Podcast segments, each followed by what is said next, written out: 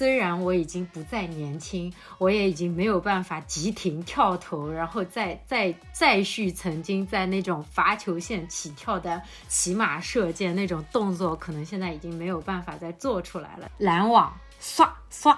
一声一声那个进球的声音，我到了大学以后，我投出很多的都是空心球，就是直接进进篮筐的球，而不是说去擦板的球。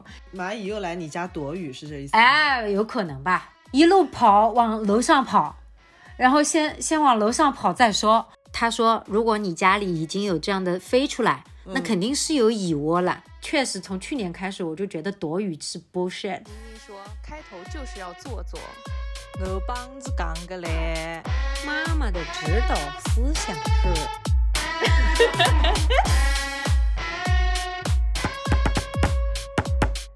大家好，这里是宁宁开门。Hello，大家好，欢迎收听本期的宁宁开门，我是凯子，我是宁宁，我是西西。开心也是一天，不开心也是一天，希望开开。开开开心每一天，希望开开开开心心每一天。你个狗腿，希望。大家开开心心每一天哦！你不准备公布一下今天是什么特殊的日子吗？哦哟，一定要这样吗？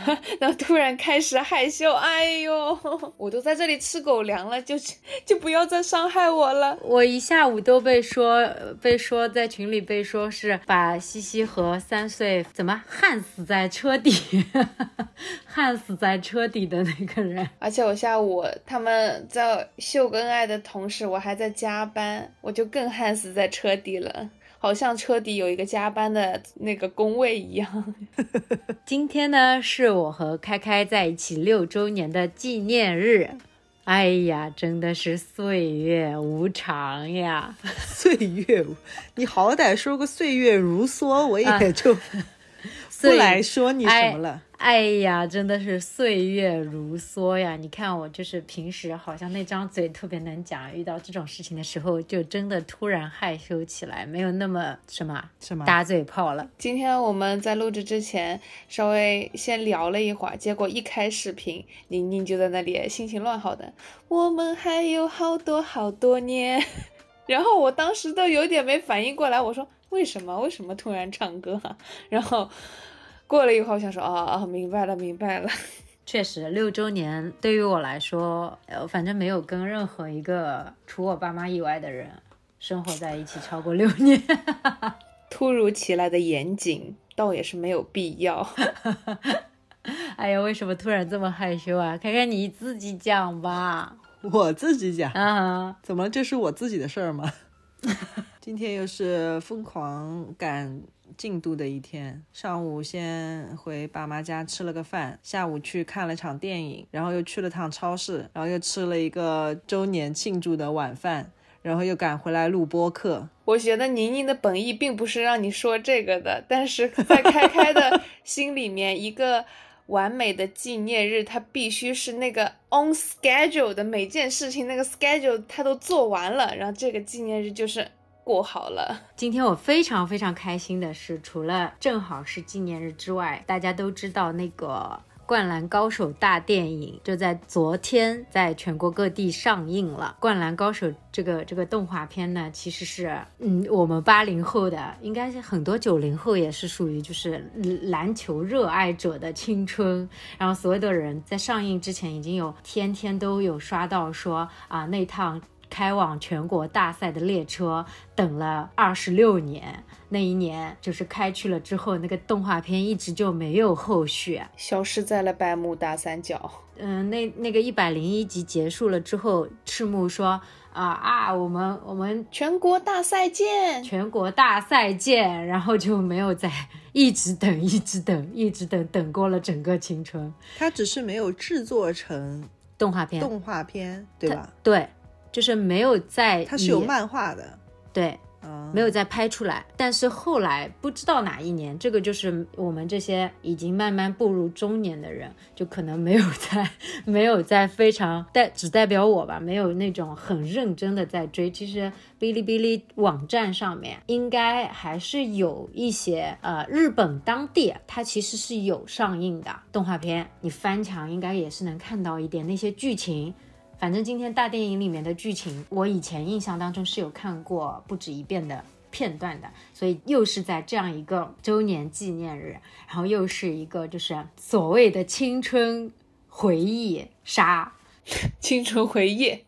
杀，杀，你能不能别这么断句啊？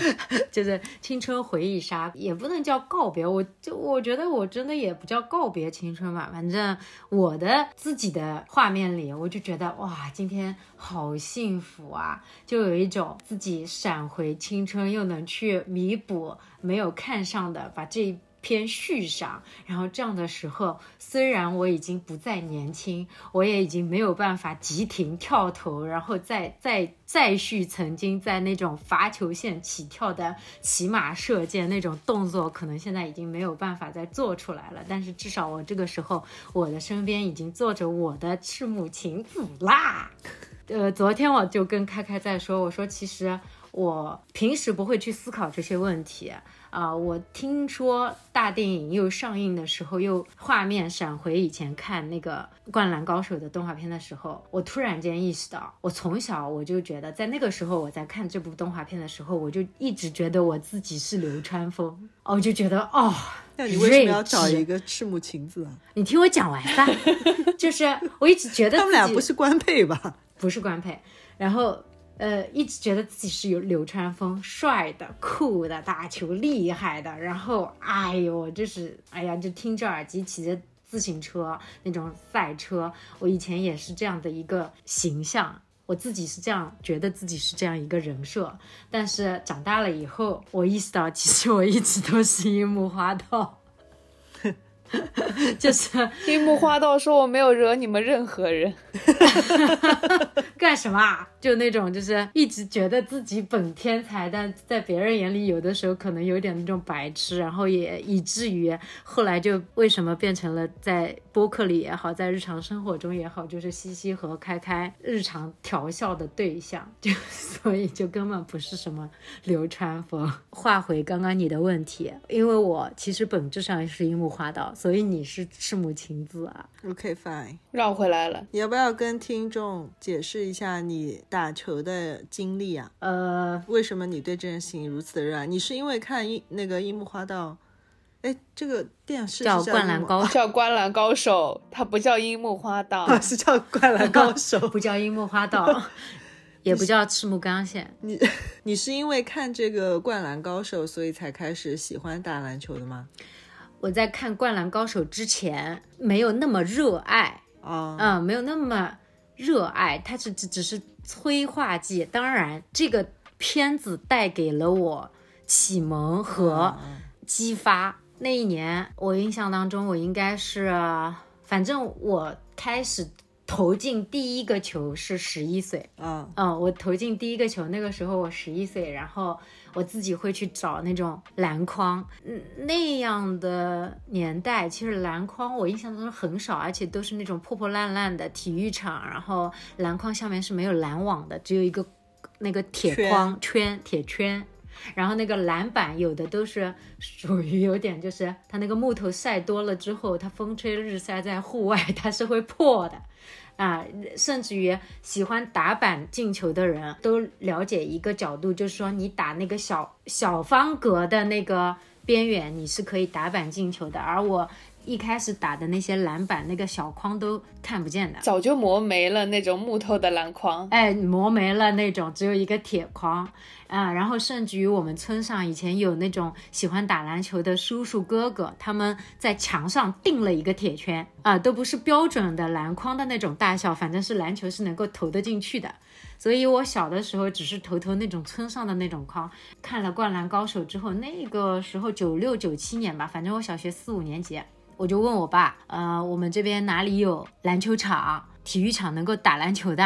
然后我就自己一个人，只要是放了学或者是周末或者哪怕是暑假大热天，就会自己去打，因为女孩子的世界里是基本上不太找得到同伴的，然后男生也不带你打，嗯啊，只只是自己在那边投篮，在那边运球，在那边打，然后甚至于说脑子里在回想那个动画片里的那些动作，然后就自己去练。我以为你脑子里会有 BGM 呢。哎，也会有 BGM 的，就是上篮的那种。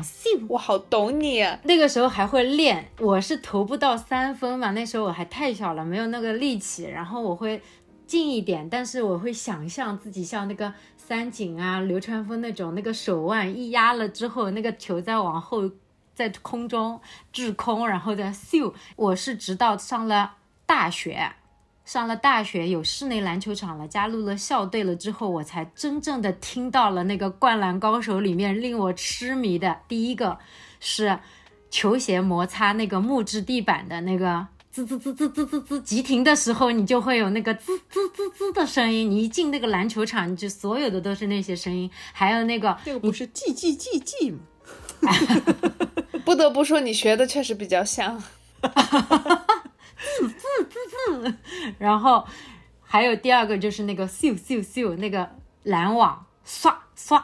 一声一声那个进球的声音，我到了大学以后，我投出很多的都是空心球，就是直接进进篮筐的球，而不是说去擦板的球，因为我并没有那个线作为参照，我擦板擦不好，倒逼倒吃都是投的那种空心球，也是因为我自己把自己想象成流川枫太多年了，然后投的都是那种空心球，然后上来也是那种啊一勾手。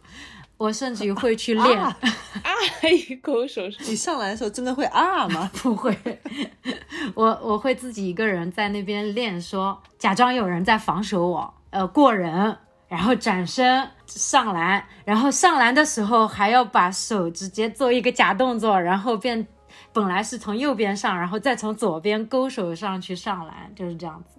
所以我是自己一个人。包括从高中开始，我的课桌下面是永远是踩着篮球在那边上课的，一下课就会去抢篮筐。到高中我就已经可以跟男生打那种三对三半场球，他们是会愿意带我打的，因为我像爬格子那种距离的，呃，球基本上都是进球率还是非常非常高的。什么叫爬格子啊？就是你篮球场，你想象一下，那个篮筐下面不是有那个一格一格一格嘛？罚球线，它不是一个半圈吗？半圈，然后中间还有一一个就是那种长长方，呃，梯形，算是一个梯形。梯形那边截止到罚球线，不是一个梯形吗？那个梯形的两条腰，那叫梯形的腰吧？腰线那个上面都有一格一格的小小横条，你想起来没有？哦，你就是要在不同的角度去练投球。对对对，就是以前练定点投篮的时候，就是一格一格一格一格练，一格一格练。最里面就是那种零度角嘛，零度角。然后零度角是我到高中才练进去的，大学的时候我们系就轻轻松松拿了冠军。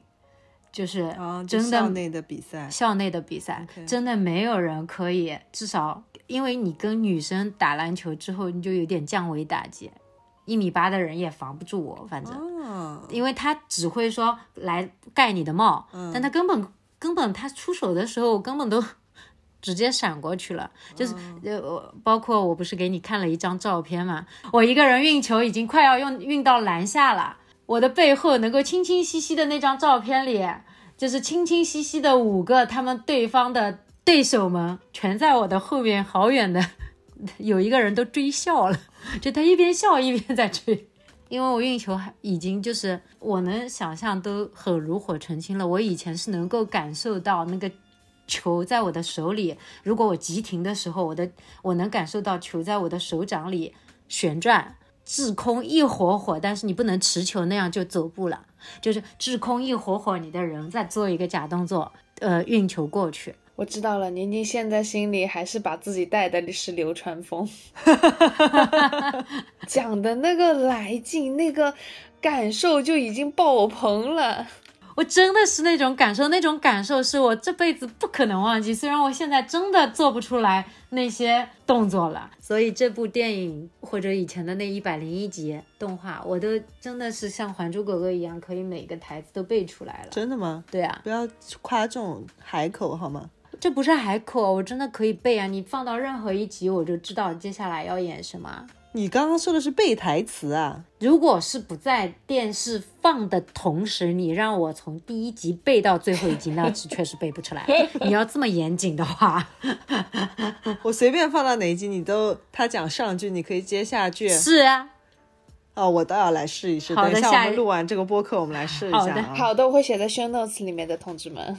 好，我们今天今天其实要来分享两个小故事，然后第一个故事是宁宁发生的事情，然后这也是一个蛮时令的故事，什么东西啊？好，这个故事的名字叫什么？飞蚂蚁的故事。听起来好恶心啊！一般这种事情只发生在每年的四月或十月这种春秋季。真的啊对，开开今天就像个傻子一样，台词最多的是“真的啊？那为什么？可是为什么啊 OK，这个故事呢，要从去年的某一天开始说。那天是我妈妈在楼下的院子里摘菜的时候啊，这个也是她口述给我的啊。她告诉我说，那天突然啊，从天而降一群长着翅膀的黑蚂蚁，会飞，反正就是以下。就是简称为飞蚂蚁了啊。据妈妈描述呢，它是这样子的：如果这个蚂蚁它是长着翅膀的黑蚂蚁，它却不会飞，这件事情也有点离谱吧？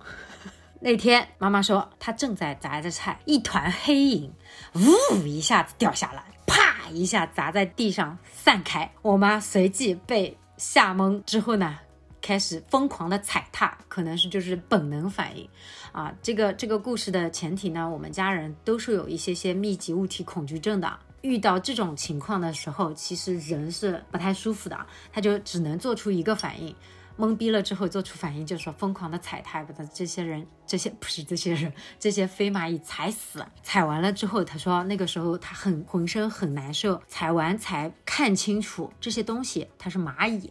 反正那群东西好像杀伤力也并没有很大，飞得也没有很快，掉在地上了之后呢，并没有继续成团的飞起来。他分析了一下，他说既然是这种飞蚂蚁，然后前一天呢又下过雨了，他觉得我们家的院子它是封起来的阳光房，唯一的进口就是阳光房顶的那个排风扇口。他觉得是因为隔天下了雨，然后他特别拟人的觉得，他说那群黑飞蚂蚁是在那个排风扇口躲雨的，然后等到雨不下了，突然间今天刮了一阵大风，然后它呜被炫进来了，于是呢，他们不知道该去哪了，就掉了下来。当时他跟我分析这个东西的时候呢，我特别的不信，我内心是特别哈哈的，但是我也没有更多的话可以去反驳他这种可能性，我也不知道这种东西到底是来自于哪里。自那天以后呢，我妈妈就在内心逻辑自洽了之后，她也没去关注这个事情，因为他们也没再出现，甚至一个都没有出现。然后这件事情就不了了之了，一年就这么过去了。然后呢，在这周二的时候，他又跟我说，他又又看到那群黑蚂蚁了，啊，同一群吗？应该不是同一群，同一群吗？不是被他踩死了吗？回来认亲了，回回魂了。然后他说他又看到在家里出现一群会飞的黑蚂蚁了。这次呢，不是说从天而降的，又是摘菜。然后呢，我们家里就会有那种就是小板凳，妈妈会坐着摘菜的那种小板凳，木头板凳。然后呢，他去拿那个木头板凳的时候，密密麻麻的盘踞在四个木头板凳的凳脚下面。哟，他跟我讲的时候，我已经人又已经又要蜷缩起来了，你知道吗？然后他说他当时整个人空白了，但是呢，他说他很机智，做了一件事情，他蹑手蹑脚的，他去院子里面拿了一个大盆。他一度第一个方案脑子里闪过的方案是，他把这个小板凳拿到门外去抖掉，但是他觉得要是我拿出去的话。他们就飞走了，当时我就笑了，我心想说：“妈妈让他们飞到外面去，其实也没事。阿姨要的是活捉 不是，妈妈要的是赶尽杀绝，她要看到这群啊，要的是弄死。对弄死，她要看到这些东西死在她面前，她才安心。她觉得说，要是飞走了，她感觉她还会再飞回来。然后他要赶尽杀绝，所以他就想到第二个方案，去拿一个大盆。他做了一个他觉得极其完美的事情是，他当时他说：“我趁其不备，我准备好一壶开水，拿来大盆，蹑手蹑脚，拿起那个轻轻的拿起那个板凳，猛地往大盆里噔一抖，然后那些蚂蚁就从那个凳脚上被抖在那个大盆里。”呃，立马浇进去那个开水，他就觉得开水是蚂蚁的，就是天敌天敌，天敌，开水可以弄死蚂蚁。我们小时候也经常会往蚂蚁洞里浇开水。OK，那天他就这样的治了那一群黑蚂蚁之后，他觉得，因为有了去年的经验，不就出现过一次嘛，对吧？他就觉得，虽然他不知道这群蚂蚁从何而来。而这次他出现的呢，他就觉得可能是因为又是前一天下了雨，从门缝里爬进来的。一般蚂蚁不是无孔不入的嘛？然后那个小板凳正好又放在大门口的那个门缝旁边，又一次 make sense 了之后呢，他觉得这件事情就过去了。你蚂蚁又来你家躲雨是这意思？哎，有可能吧。就他反正每次就很很巧合的，就是发生在隔天下雨。我觉得不知道的人可能会觉得你们家在什么大草原里面，和这个生态系统融为一体。蚂蚁说啊，那里有一个躲雨的屋檐，让我们去躲一下雨吧。去年是什么？这里有一个避风港，让我们进去躲一躲吧。这件事情。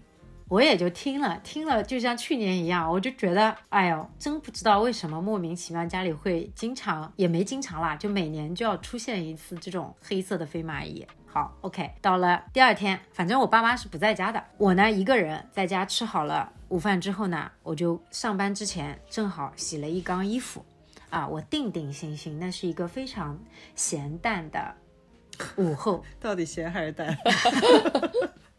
是不是这样讲的啦？咸淡，闲散的啊，闲散的。OK，我当时在享受一个人的安静的哇，闲散的午后啊，我泡了一杯咖啡，等着洗衣机里的衣服洗好，收收拾好，拾掇好自己之后呢，我就计划好，就是出门上班之前，我去把那一些衣服晾好。等到我去晾衣服的时候，就是在那哼着歌啊，一件一件，一会会我就感觉我的脖子，我这个人触觉还是有点敏感的，总觉得脖子旁边就是痒痒的，下意识的拿手去拍。我就也没拍不到任何的东西，然后我就继续晾我的衣服喽。正当这时候，我一转身甩我的衣服的时候，可能是因为这这阵甩衣服的风太大了，旁边的那群黑飞蚂蚁，黑飞蚂蚁，人家就叫飞蚁，它不叫黑飞蚂蚁。你要不就叫人家黑色的飞蚂蚁，要不就叫会飞的黑蚂蚁，你不要叫人家黑飞蚂蚁好吗？旁边的这群飞蚂蚁飞了起来，然后有几只还试图想停在我的脸上，然后我整个人就不好了，我扔掉那个衣服，就开始退后几步去观察我的脸眼前到底有多少飞蚂蚁。当我退后三步之后，我终于看见我的脚下右侧边的那个就是墙上，包括那个竹竿的那个某一个位置。当时我的脑子已经越来越空白，就是我 就就我的感觉是我的世界里都是飞蚂蚁，就是说所有我可见之处，然后一群一群一堆一堆，而且它从来不是单个。存在，它就是那一群一群，大概二三十只、三五十只，那么一堆一堆、两三堆，在在我的肉眼可见的那个地方。然后当时我整个人已经不好了，在我这种密集物体恐惧症的世界，就是我封印在了原地，我的腿也软了，然后。身上也就是肉麻到全身的汗毛竖起来，所以他们真的是呜这样飞的吗？他们当时已经停在那边了，就是他们可能已经呜飞过来，是我在摸脖子的那个时候。我预感到这一集的完播率不会太高，如果你第一个故事讲这个的话，我觉得正常人都听不到这儿都。然后，不管我要讲完，讲完吧，讲完吧，没事你讲，反正就先讲嘛。当时我我脑子里我就想着，那怎么办呢？有些地方我也疯狂的踩不到，那个墙上，而且还是高过我人头的位置，我也踩不到。那我就只能想着我去找那个杀虫剂嘛。我开水我也不能往天上不天上抡啊，对吧？好，我脑子里出现了妈妈讲的蹑手蹑脚这个词，我就蹑手蹑脚想要走到大门口印象当中的那个位置去找杀虫剂。结果更夸张的在那边等着我。等我去找的时候，我看到那个门缝，甚至我们家整个整个门门缝的从上到下那个半个门的那个位置，全部聚集着那个黑蚂蚁。呀，它不再飞，它不再就是聚集在那里。救命啊！我当时我喜我我我整个人我我都感觉我要晕 晕倒在原地。我已经起鸡皮疙瘩了，听听都要起鸡皮疙瘩。对吧？你们光听都起鸡皮疙瘩，对不对？就是我还好，哎，我我现在讲我的胸口，我当时真的是生理的胸闷气短，我感觉整个人头晕眩、缺氧了你，缺氧了，真的就是没办法了。赶紧呼吸呀、然后我我我当时，我当时又不敢呼吸。我我跟你讲，那样的时候，那样的时候，恨不得我感觉深呼吸都会把那个蚂蚁吸到鼻子里的那种感觉，就那种生理的反应的难受。然后我就已经没有办法了蹑手蹑脚了。那个时候我心想说，跑吧，去吧，就是跑吧，跑吧，用用唯一的那个能够 能够激活的，我就跑。然后我一跑了，一路跑啊，我一路跑，我真的跑了，一路跑往楼上跑，然后先先往楼上跑再说，衣服也不晾了。然后我心想说怎么办？家里又没有人，打卡又在那边淡定的跟鬼一样，他就是没有任何波澜，那他也帮不了我。家里只有一个打卡，我就拼命的跑，然后上跑上楼梯的时候，我都感觉我要用手了，就是我的腿已经没有办法说很好的踏步了。你也就这点胆儿了。不是胆的问题，你真的是生理的难受。然后我跑上楼，喘了几口粗气之后，我还总觉得我的旁边，是因为胆小才难受呢？我 我但凡在楼上再看见任何一只黑色的动物，或者说昆虫，我都不行。上上来缓了几口气之后，我心想说，我总不能让它就那样在那边嘛。我我也楼上是有也是有杀虫剂的，然后我吸吸了几口气，我都没有顾得到戴口罩，你是要下去潜水吗？不是 并着呼吸呀、因为我要去喷。上来吸几口，呼吸几口空气，然后又下去。下去下面已经缺氧了，然后我拿着杀虫剂就像就义一样冲下去，一通乱喷，就是我已经顾不了那个杀虫剂的味道，就喷啊啊！哎哎，你喷的时候会大会大叫吗？啊不会，因为我一个一个人在家没那个真没那个必要。表演性人格没有被其他人激发是吗？如果这个时候开开或者你在旁边，我不排除会有叫出来的可能。一一通喷了之后，那个蚂蚁它其实生命力没有很顽强，它不像蟑螂，就是它立刻马上没有任何挣扎的迹象。我把它灭掉了之后，我整个人真的真的就地上、地上、墙上，然后那个门上，然后他死了之后，他也是粘在门上，因为他被那个杀虫剂粘在上面了。然后他不会立掉在地上，然后我整个人就不好。这个时候我爸回来了，然后我爸负责清理战场，我也晾不了衣服了，我就拾刀拾刀我就去上班了。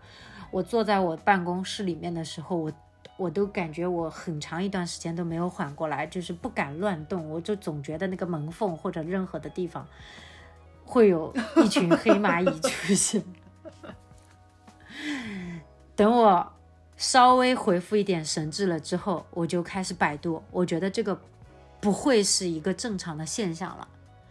我不觉得，吗？对我不觉得这是一个正常的现象。再怎么样，因为我确实从去年开始我就觉得躲雨是 bullshit，我只是因为我自己没有亲眼看见，反正它也没再出现过，就根本不想要去管这件事情，管它是来躲雨还是干嘛。宁宁打开百度开始搜非蚁会找民会找居民的家里躲雨吗？我我就打开百度说，呃，黑色的长翅膀的蚂蚁是什么？首先我要搞清楚，像像你搜的那个飞蚁还不精准，但是它们长得很像。哦，是吗？对。然后呢，我打开百度了之后，有些是你刚刚给我看的那个飞蚁，但那个飞蚁一般它真的不是这样子的。然后 有一些是飞蚁，有一些就告诉我说，大多数。告诉我说，这个是白蚁，并没有脱掉翅膀之前的未成年的样子。所以白蚁之前未成年的时候是黑色的，对，而且有翅膀，而且有翅膀，它会脱落翅膀了之后，慢慢的变成白蚁。它为什么需要会飞啊？在未成年的时候，未成年会飞，它它飞出来就是出来交配的。哦，对。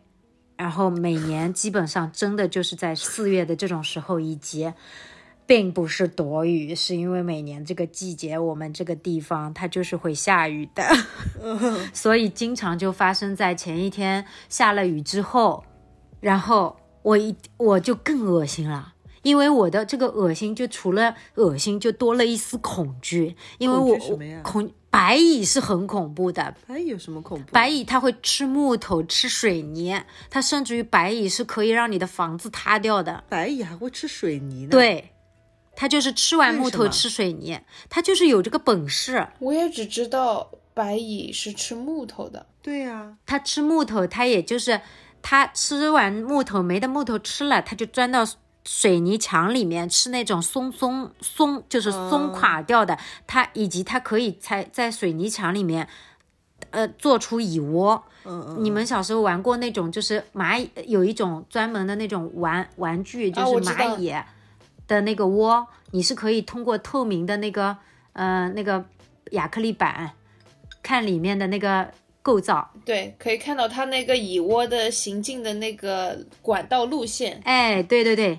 然后我当时就多就有恐惧，我心想说，那如果他说如果你家里已经有这样的飞出来，那肯定是有蚁窝了，你必须要去找到这个蚁穴，不然它这个东西就是，嗯，你的成蚁是没有找到的，你就算把这些黑的杀死了没有用。然后当时我就立刻马上预约了那个灭蚁的上门服务，等到第二天师傅上门的时候。根本都没有需要师傅去勘察，就在那个我我怀疑的那个门框的边缘，他们又从另外一个方向，门不是有两边嘛？他从我昨天喷了那个杀虫剂，因为百度上也说，其实你不太适合喷杀虫剂，因为喷了杀虫剂之后，他闻到杀虫剂的味道，它外面的一堆是死了，但是里面的它会逃窜，它会打另外一个方向的洞出去。所以就是当师傅来的时候，他们是从我喷的另外一面，直接又一大群一大群，已经盘踞在那里了，盘踞在那里。师傅一一一看见就说：“哦，你这个就是白蚁。”我呃，然后他说：“呃，那个我去拿药水，你这个门框。”他师傅很淡定的，就就有点像是。他已经见的太多了啊，他说你，他就很很云淡风轻的说啊，你这个门框没有用了啊。然后爸爸其实是爸爸比较震惊，爸爸很舍不得，因为门框从外观上来讲是没有任何问题的，因为门框的外皮都是好好的，其实是里面的就是那个木头的撑子。哎，你们家的门不是是木头的门吗？不是什么不锈钢的吗？那是纱门，是不锈钢的。而且我楼上是不锈钢和铝合金的，因为我的楼楼呃，我二楼的话离那个阳光房的距离比较近。然后那个装修师傅说，你你这个如果装木门的话，它容易热胀冷缩，然后就会变形。啊，对。然后楼下都是实木门，木门没关系，门一点问题没有，就是那个框子。因为框子它是需要先在那个水泥墙的跟门框板之间打一个那个木木的木头的衬衬里在里面，门框才能钉上去，粘上去嘛。好，他说他就很云淡风轻。爸爸当时还有犹豫，他说要不我先找木匠来，先定制好了门。他就会觉得说拆了之后就是会很难看，因为直接漏的就是那种毛坯的水泥框了嘛。然后那个师傅说，哦，你这个木匠来拆是没有用的，因为你拆了，哪怕把这个木头已经住了的木头扔掉，它里面肯定在你的那个墙墙的缝缝啊什么，肯定都有那种呃。已经有诚意了，因为你这个肯定不是一年两年，哈，对，他说这个肯定不是一年两年，一般不就是说，如果在外面看到有成蚁，首先线性推导是你们家一定有蚁穴，不是成蚁，是都不要看见成蚁，成蚁是不会爬出来的，就是飞黑色的那个飞蚂蚁是未没有成为白蚁的，不是成蚁。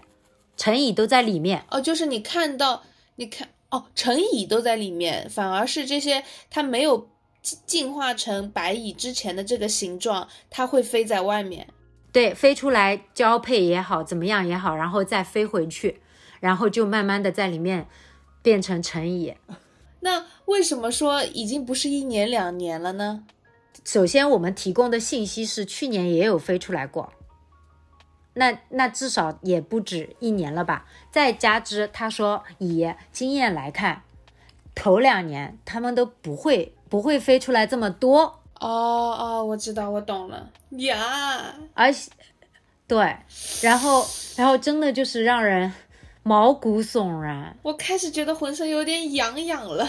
对，然后呢，呃，他说我这他就跟我爸爸。很淡定的在跟我爸爸解释说：“你你这个要我拆掉，拆掉了之后，我要在里面，呃，里里外外喷很多我药水，而且你你这个不能喷杀虫剂那种有气味的药水，你你就你只是杀死表面的，它里面的就是越逃越深，你就你就更不好了，就是要他们专用的那种药水，然后他们是有一个类似于像喷农药的那种大桶。”液液压桶在那样，就是那种一个杆子那样直接对着喷的。那这个东西对人有伤害吗？你是不是要？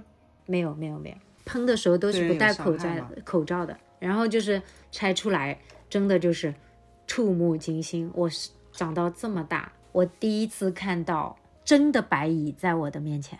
你拍照了吗？我没有拍照，我真的不行，我做不到，我没有办法。我第一次听这种故事，而不是在那个就是纪录片频道看到这个东西。哎，对我好想看一眼，虽然已经开始起毛了，已经。我在梦想改造家里面是有那种老房子拆出来也是有白蚁的，但是，但是我我是第一次真的近距离的观察到，啊，我那个拆出来了以后，找到了根源的问题是什么呢？因为这个楼下的那个。呃，那个位置，呃的最老的是我们家这个房子最老的版本，是我爷爷那个年代给爸爸造婚房的时候，他们那个年代的，嗯，那个门都是有门栓的，有门栓子的，所以那个门框呃那个门洞上就呃不是门框上就会有那个小小留一个小洞，让那个门栓插进去嘛。等到我爸爸妈妈回来装修这个房子的时候呢，那个工人他他就是可能是擦赖物，就是偷懒。然后呢，他在封那个水泥的时候，他没有把那个洞把那个洞给用水泥封死。然后甚至于说，因为瓦匠跟木工他不是一批人，以至于那个木工他连那个老的那个门栓里面的那个老木头。都留了一节在里面，然后那个老木头你能想象吗？就是它是一个病根，再加之它封在外面的那个木撑子，又就是那种没有经过高温。就是加工的，现在其实很多，他那个师傅说，其实现在装修的很多不会存在这个问题，不是因为老小区不老小区的问题，就是因为你即便是呃放在那个呃门套里面看不见的那些木头梁子，你也只要用那种高温加工过的就可以了，就是不会是生白蚁了。工艺不一样了，用用的东西不一样了。哎，对对对对对，技术不一样了。你不是贵不贵的问题，所以你现在家里是没有门吗？就那一扇框没有。啊，不是我们家所有的门啊，那毁掉了，那简直我都要搬出去了。我想要，而且那个地方它不是生活区，它是一个过道嘛。有一些什么小 tips 要提供给大家吗？嗯，最后呃，这个故事呢，呃，给大家总结一下几个小 tip。装如果有呃，不管是老房翻新还是新房子装修的时候呢，任何衬在地板下面或者是门套里面的呃木头呢，啊，不图多贵，但是一定要是那种呃高温加工过的，你们可以跟工程师傅去确认，就是这种是不会生白蚁的，呃那种。经过了这种技术处理的木头，这是一定要注意的。木头，木头，木头啊！强调三三遍，因为师傅说了，这个白蚁啊，基本上就是围绕着木头这个关键词来助学的。嗯，然后第二个 tip 呢，就是一旦真的也遇到类似的这种，嗯，成群的黑黑色的会飞的蚂蚁啊，表面的如果已经飞出来的，在外面的。呃，就可你你们用杀虫剂喷一下没有问题，但是不不要去对着它们聚集的，感觉它还在往回逃的那个小洞，或者表面有一些褐灰褐色的，对，还可以分享一下叫灰褐色、黑褐色的那些突然间出现在地板的缝啊或者怎么样的那个地方出现的是它们的一些排泄物。就是它会像一堆小沙堆一样的堆在那种地板缝的边缘，然后那样的地方一定就是那个里面肯定是有蚁穴的了。那不要对着那个地方，你们可以用纸啊什么的把那些排泄物擦掉，然后找专业的人过来掏蚁窝，不要去对着那个洞去喷杀虫剂，它会逃掉啊，再找别的地方去筑巢，那你就一直。呃，延绵不绝啦，死循环啦。哎，我有一个问题啊，嗯，就是那个杀虫的那个师傅啊，嗯，他怎么确定你们家就这么一窝白蚁呢？他可可以去找洞啊，以及他根据几个信息点，我妈妈两次和包括我看到那个飞蚁，呃，就只出现在过。今年才出现在过门口，然后，嗯，出现的更多的次数的就是两次都在院子那边，那那个门正好就在院子那边，这是其一。其二就是说，他也去那个门缝那边帮我们勘察了一下，没有任何的蚁穴，就他是能确定的。而且我们家大门口那个大门是铝合金的呀，没有木木框，没有任何木头的存在。哦，以及他来了之后，我们跟着他旁边也发现了。你们可以，如果想，呃，如果发现有这种灰褐色、黑褐色的这种呃排泄物的话，那你们可以敲一敲那个地板或者那个木门的框，敲一敲，看看里面是不是空鼓。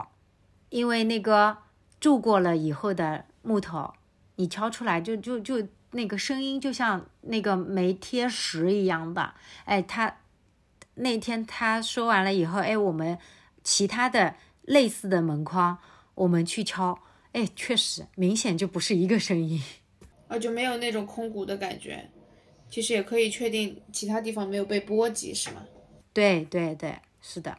好的，那我们今天这个小故事就分享到这啦。感谢大家的收听，希望对住在老房子里面的朋友们可能提供一些帮助吧。师傅也说，不光是老房子，其实现在有些新房子，只要是踩到上面的关键点，也会发生。反正不管是新房子、老房子，如果你们发生类似的事情，可以找到专业的人去治理。哦，嗯，以及也可以再提供一个，呃，我妈妈说。呃，后来我妈妈马后炮，后来我妈妈说，呃，也可以先拨打当地的防疫部门的电话，询问一下有没有免费治理的这样的一个政策和条件。这事儿你到现在才说吗？嗯，好的，那咱们下期再见啦，拜拜。拜拜。拜拜。